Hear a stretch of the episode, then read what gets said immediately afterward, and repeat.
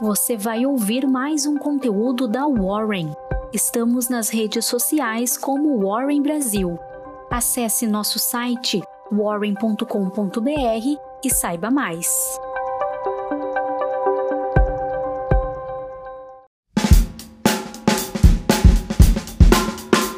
Eu sou Gustavo Pazos, trabalho no time de análise da Warren e vim te entregar sua Warren Call de hoje. No exterior, as atenções estão focadas no noticiário da China. As ações globais subiam e o dólar tinha queda nessa sessão, mesmo depois de Pequim ter negado que estaria avaliando afrouxar sua política de Covid-0. No cenário corporativo internacional, no Oriente, as ações de Hong Kong e da China ampliaram os ganhos nesta segunda-feira, após o presidente Xi Jinping reforçar seu compromisso com o crescimento econômico e após a instituição reguladora de valores mobiliários chinesa prometer atrair mais capital estrangeiro.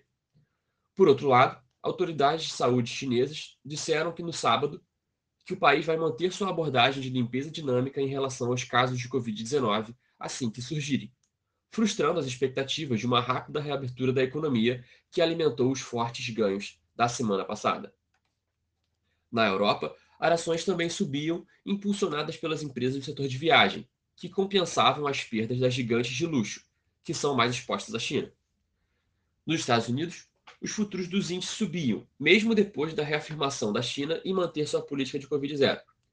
As atenções dos investidores americanos se voltam para as eleições de meio de mandato.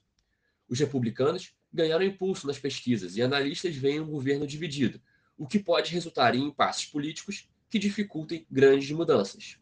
Um resultado que investidores veem como favorável para ativos de risco.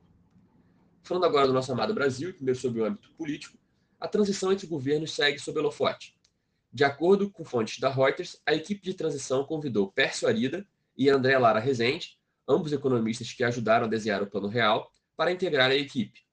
Além desses nomes, também foi ventilado o nome do economista Guilherme Mello, que lidera a equipe de elaboração de propostas econômicas para Lula na Fundação Perseu Abramo. Na cena econômica, temos um dia cheio. Pela manhã, tivemos a divulgação do relatório Focus, que traz as projeções do mercado para a economia brasileira de acordo com a pesquisa semanal do Banco Central. Essas projeções apontaram uma alta de 0,02 no IPCA de 2022 e alta de 0,06 no PIB de 2023 em relação ao levantamento da semana anterior. Além disso, o dia também conta com balanços corporativos de grandes empresas da nossa bolsa, como São Martinho, BB Seguridades, Eco Rodovias, Grupo Soma e TIM. E agora encerramos essa edição da Warren Call. Até mais e aquele abraço.